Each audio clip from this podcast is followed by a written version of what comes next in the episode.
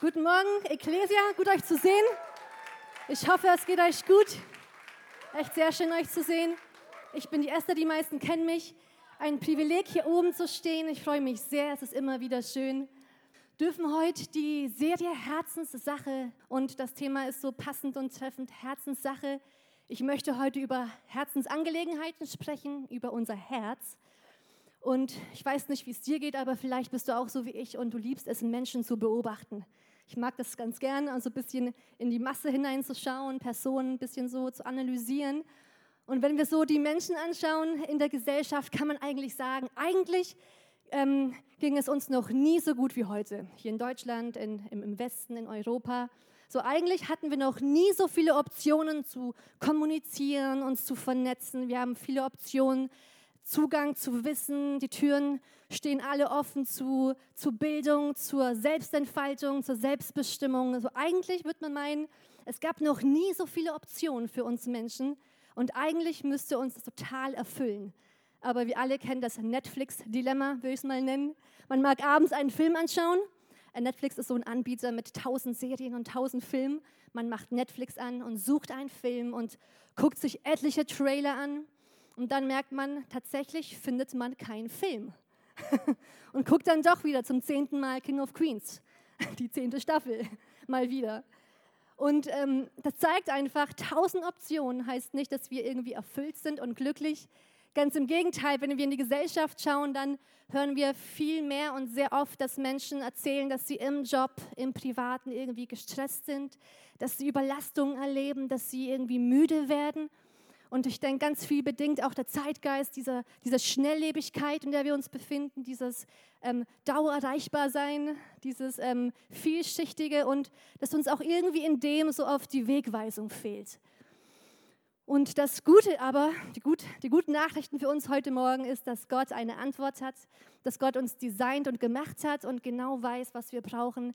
Er sagt von sich selbst, hey, er ist das Leben und er ist gekommen, um uns Leben in Fülle zu schenken. Und deswegen, hey, nicht die tausend Optionen, die wir haben, machen uns glücklich, nicht ähm, die, die Umstände, nicht die Stürme, nicht das Gute bestimmt unser Glück.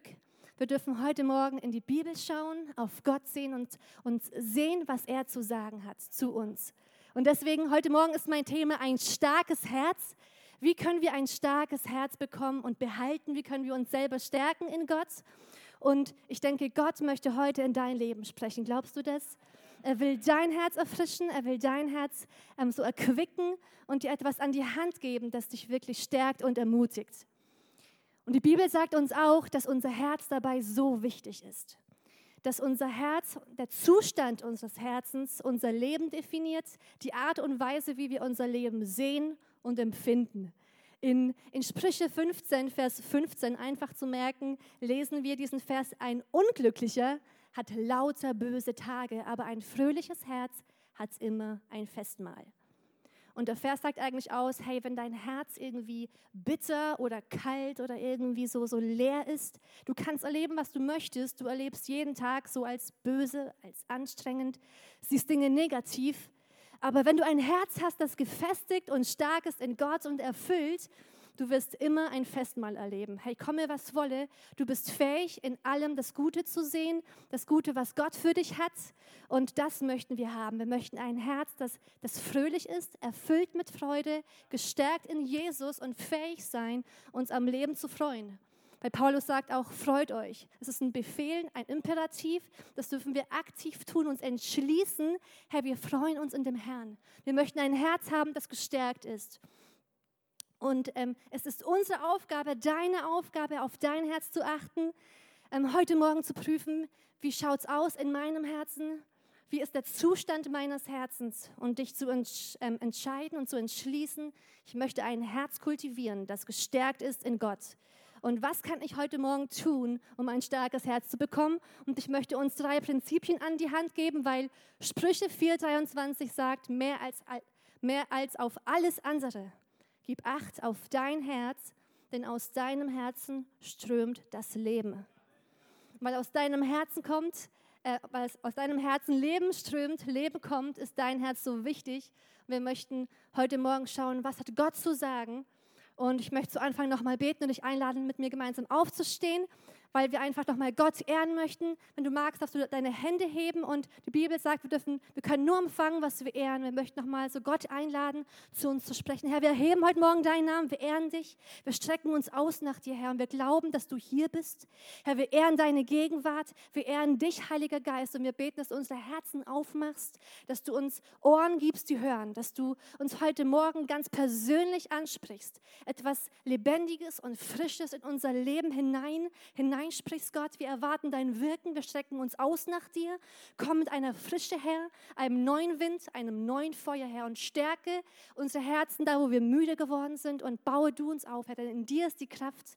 Du bist unsere Stärke, du bist unsere Hoffnung und wir schauen heute auf dich, Jesus. Und wir lieben dich und danken dir für dein Wort. Und die Gemeinde sagt, Amen. Yes. Nehmen Platz, ihr Lieben. Der erste Punkt heute Morgen ist, die Gegenwart Gottes stärkt mein Herz. Die Gegenwart Gottes stärkt mein Herz. Ich denke, wir alle kennen es, wir alle durchleben es. Schwierige Zeiten, anstrengende Zeiten, Zeiten, in denen wir unter Druck stehen ähm, unter, ähm, und auch so Stress erleben. Und viele Menschen in der Bibel haben das genauso durchlebt. Und ähm, ein, eine Person, ein Beispiel ist David. Wir lesen davon in 1 Samuel 30, Vers 6. Eine brisante Lage für David. Und David lesen wir, und David war sehr bedrängt, denn das Volk wollte ihn steinigen, weil die Seele des ganzen Volkes erbittert war. Jeder wegen seiner Söhne und wegen seiner Töchter. Aber David, das ist der wichtige Part, aber David stärkte sich in dem Herrn, seinem Gott. David hat verstanden, dass es seine Aufgabe ist, auf sein Herz zu achten und sich persönlich und selbst ähm, äh, so stärken zu lassen in der Gegenwart Gottes. Der Hintergrund der Story ist, dass ähm, David mit seinen Soldaten auf einem Feldzug war. Er war unterwegs und währenddessen er weg war, kamen seine Feinde und, und eroberten das Dorf, wo noch die Familien zurückblieben, entführten alle Söhne, alle Töchter, alle Frauen, nahmen alles mit, verbrannten das Dorf und als David wiederkam mit seiner Truppe, mit seinen Männern und Soldaten, hey, haben sie gemerkt, alle sind weg. Alle wurden entführt, das Dorf ist niedergebrannt. Und da lesen wir, dass dann Davids Team, seine Soldaten, die wurden so verzweifelt, die waren so am Boden zerstört und die waren so erbittert und so wütend auf David, dass sie ihn fast töten wollten, ihren Leiter töten wollten. Und wir lesen, wie David niemand mehr hatte, der zu ihm stand, der ihn verteidigte oder seinen Rücken stärkte. Und die wichtige Lektion für uns heute ist zu sehen, was David tat. Und was tat David? Als niemand mehr neben ihm stand, auch als er am Boden zerstört war, auch als, als, als er entmutigt war. Wir lesen, David aber stärkte sich in dem Herrn, sein Gott. Und das ist das, was wir mitnehmen dürfen. Hey, wenn du am Boden bist, wenn du mutlos bist, wenn du merkst, dein Herz ist wirklich entmutigt und, und am Boden zerstört, wenn niemand mehr neben dir steht, du darfst eine Sache machen. Deine erste Reaktion darf das sein, nicht nach einer Lösung zu suchen, nicht dich zu verteidigen, nicht irgendwie zuerst einen Ausweg zu finden, das kommt vielleicht danach. Aber unsere erste Antwort darf immer sein, wir gehen in die Gegenwart Gottes und wir stärken uns selbst in der Gegenwart Gottes. Und, und das wollen wir tun, so wollen wir sein, Menschen, die die Gegenwart Gottes suchen. Ein Vorbild für uns ist auch immer, das beste Vorbild, Jesus selbst. Wir lesen auch von, von Jesus, wie alles, was er tat, an, an Taten, an Zeichen, an Wundern, dass so alles aus der Gegenwart Gottes kam, aus der Zeit mit, mit dem Vater, die er mit dem Vater verbrachte. Davon lesen wir in äh, Markus 1,35. Dort steht, früh am Morgen, als, noch, als es noch völlig dunkel war, stand Jesus auf, er verließ das Haus und ging an einen einsamen Ort, um dort zu beten. Und im nächsten Vers lesen wir von Jesu Alltag. Wir lesen eigentlich, wie beschäftigt Jesus war und wie, ja, wie, wie vollgepackt und, und busy sein Alltag war, wie es dauernd Menschen gab, die um ihn herum waren, die ständig was von ihm wollten, die, die ein Wunder wollten, ein Zeichen, die, die ihn predigen hören wollten, die eine Not hatten. Und es war ein ständiges Kommen und Gehen. In Markus 6, Vers 5 ähm, haben wir noch mehr Einblick in seinen Alltag. Dort, dort steht sogar, ähm, es war nämlich ein ständiges Kommen und Gehen, sodass sie nicht einmal Zeit zum Essen fanden. Hey, wenn wer beschäftigt war, wenn wer unter Dauerstress und einer, einem ständigen, ähm, ja, dieses ähm, er muss ständig geben, er muss ständig available sein, er muss ständig investieren. Wenn, wenn wer beschäftigt war, hey, dann war es Jesus. Aber wir sehen, wie ermutigt Jesus war, wie gestärkt er in seinen Alltag ging. Und ich denke, das Geheimnis dessen war Markus 1, 35 dass er früh morgens aufstand und sich, bevor das, die Hektik des Alltags losging, sich zurückzog und bewusst die Gegenwart Gottes suchte. Diese Zeit suchte, wo er sich ähm, stärken und ermutigen ließ in der Zeit mit dem Vater. Und das möchten wir tun. Amen. Wir möchten eine Church sein, die es gelernt hat und lernt, die Gegenwart Gottes zu suchen, sich Kraft abzuholen und ein starkes Herz zu bekommen durch regelmäßige Zeiten, die wir mit dem Vater haben. Und was wir hier lernen können, ist, wir brauchen wie Jesus zwei Dinge für diesen Lebensstil des Gebets, ein, ein Lebensstil, wo wir uns kontinuierlich stärken lassen und dieses feste Herz bekommen. Wir brauchen eine bestimmte Zeit und einen bestimmten Ort. Wir haben gelesen in Markus 1, 35, dass Jesus frühmorgens einen einsamen Ort suchte. Also eine Zeit und einen Ort.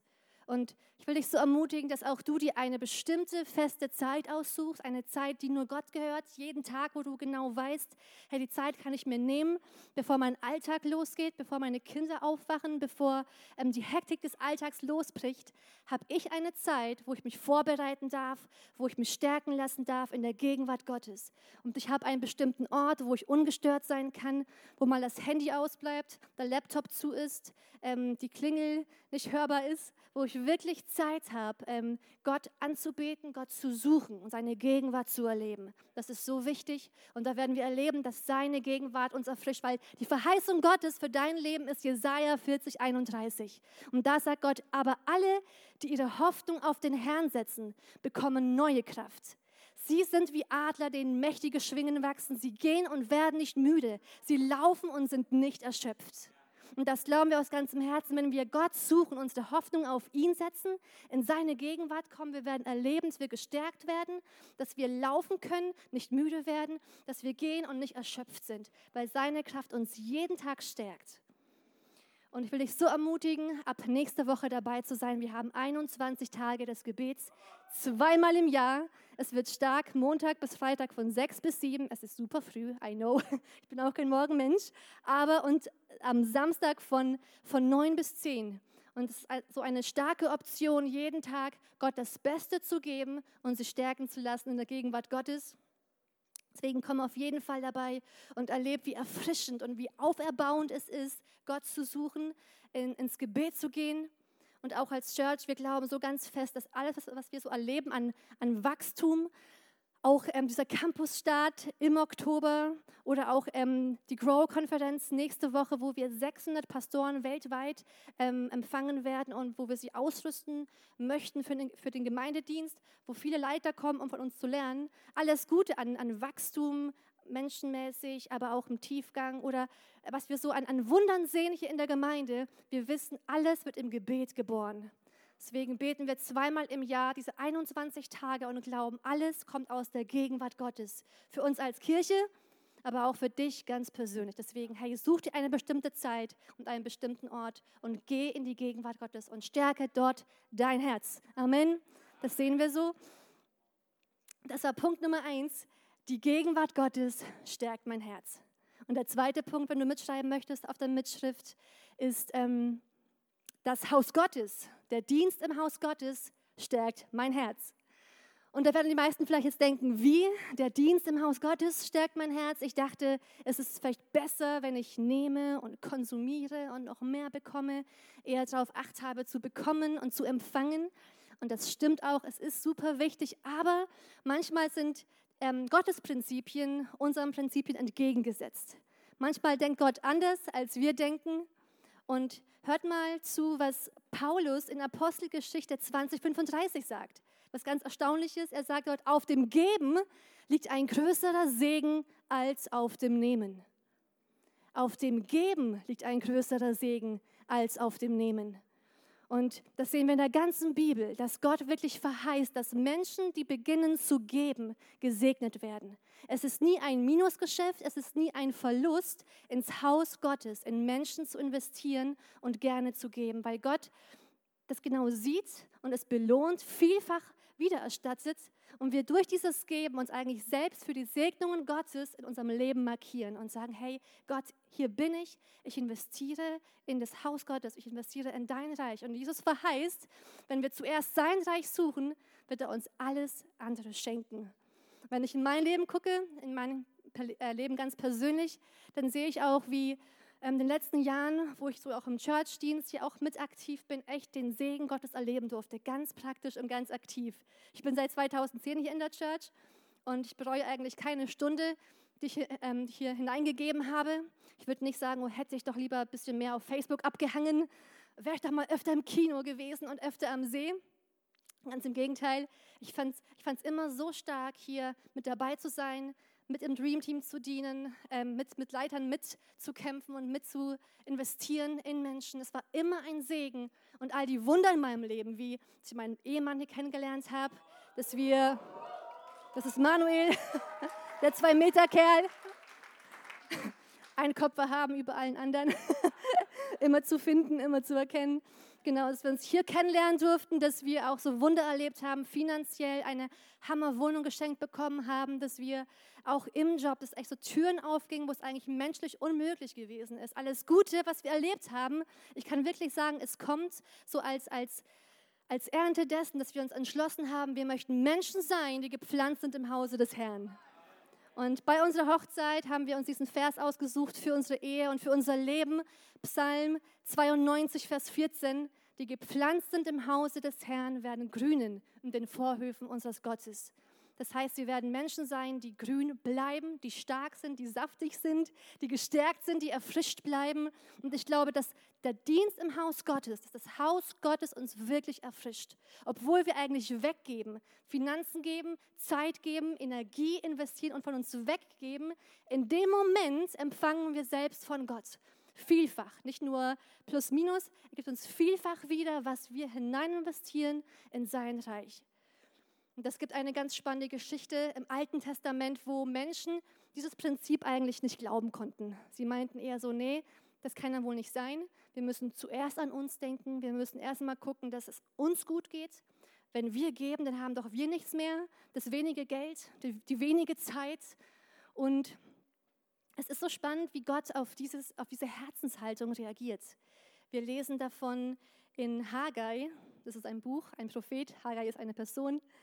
Und ähm, im Buch Haggai Kapitel 1 lesen wir, im Auftrag des Herrn sollte Haggai verkündigen, so spricht der Herr, der allmächtige Gott.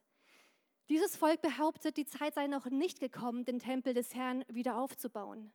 Aber warum ist es für euch selbst an der Zeit, in Häusern mit getäfelten Wänden zu wohnen, während mein Haus noch in Trümmern liegt?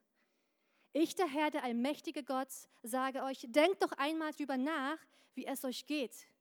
Ihr habt viel Saat ausgesät, aber nur wenig geerntet.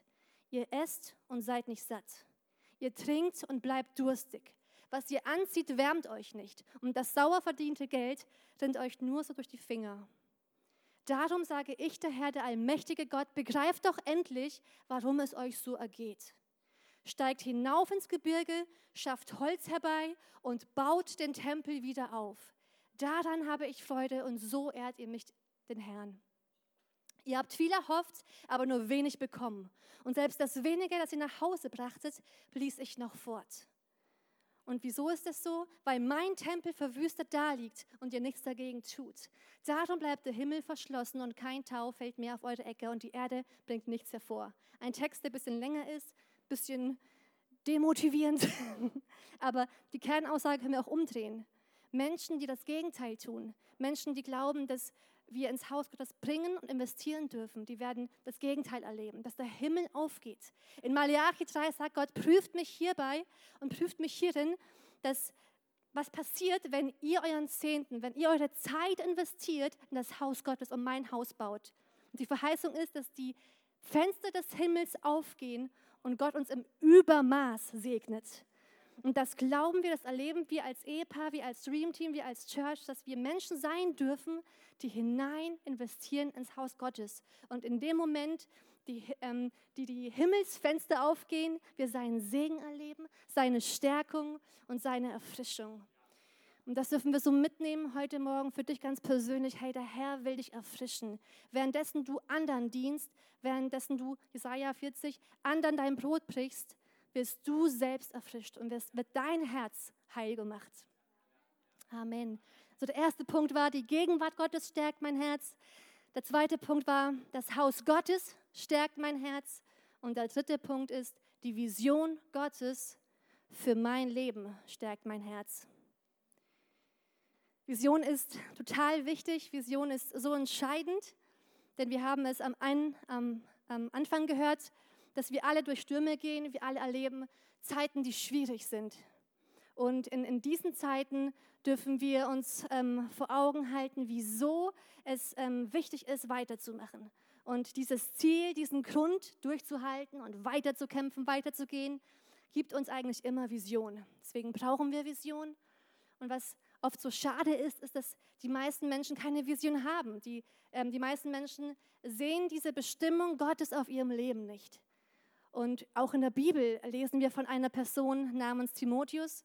Und auch Timotheus war im Dienst, er war ein Leiter, hatte einiges um die Ohren und, ähm, und sein geistlicher Mentor und Vater Paulus hat gemerkt, dass er echt so irgendwie ähm, verzagt ist und demotiviert, irgendwie am Boden und müde. Und in dem Moment schreibt Paulus Timotheus und sagt, hey Timotheus, hey, da wo du Angst hast, da wo du verzagt bist, erinnere dich selbst an die Vision, die auf, auf deinem Leben liegt.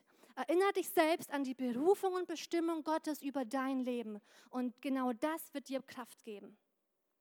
Wir lesen davon in 2.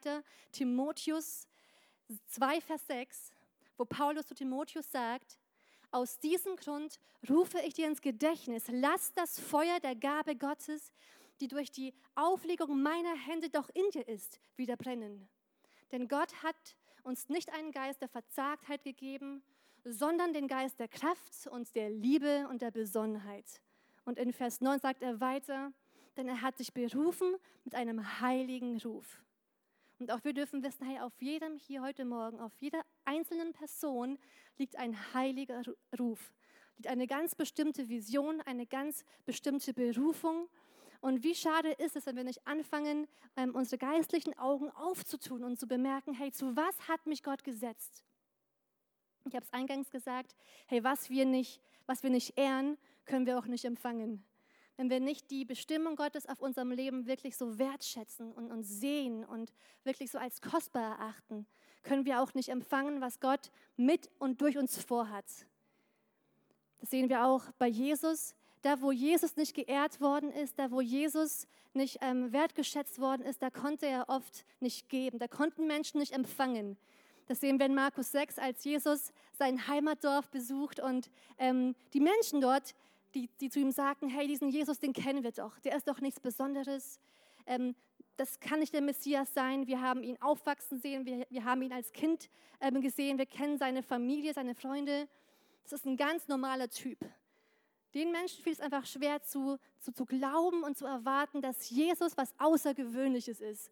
Und die Konsequenz einer Herzenshaltung, wo wir nicht ehren, wo wir nicht wertschätzen, wo wir nicht diese Kostbarkeit ähm, in Menschen sehen, lesen wir in Markus 6, Vers 5. Und Jesus konnte dort bei diesen Menschen, er konnte dort kein einziges Wunder tun. Und er wunderte sich sehr über ihren Unglauben. Und die Frage für uns heute Morgen ist, wie siehst du dein Leben? Erkennst du die Kostbarkeit und diesen Schatz, der in dich hineingelegt worden ist? Erkennst du die Visionen, die Bestimmung, die Gott dir gegeben hat? Oder denkst du auch nur so, pff, ganz normal, ich bin ein ganz gewöhnlicher Mensch, nichts Besonderes, Durchschnitt, nicht außergewöhnlich? Oder willst du auch beginnen zu sagen, hey, die Bestimmung Gottes auf mein Leben, ich will sie neu entfachen in mir. Ich möchte neu ein Herz haben, das wirklich eifrig ist, zu sehen und zu suchen, wozu Gott mich gesetzt hat. Ich glaube, dass ein heiliger Ruf auf meinem Leben ist.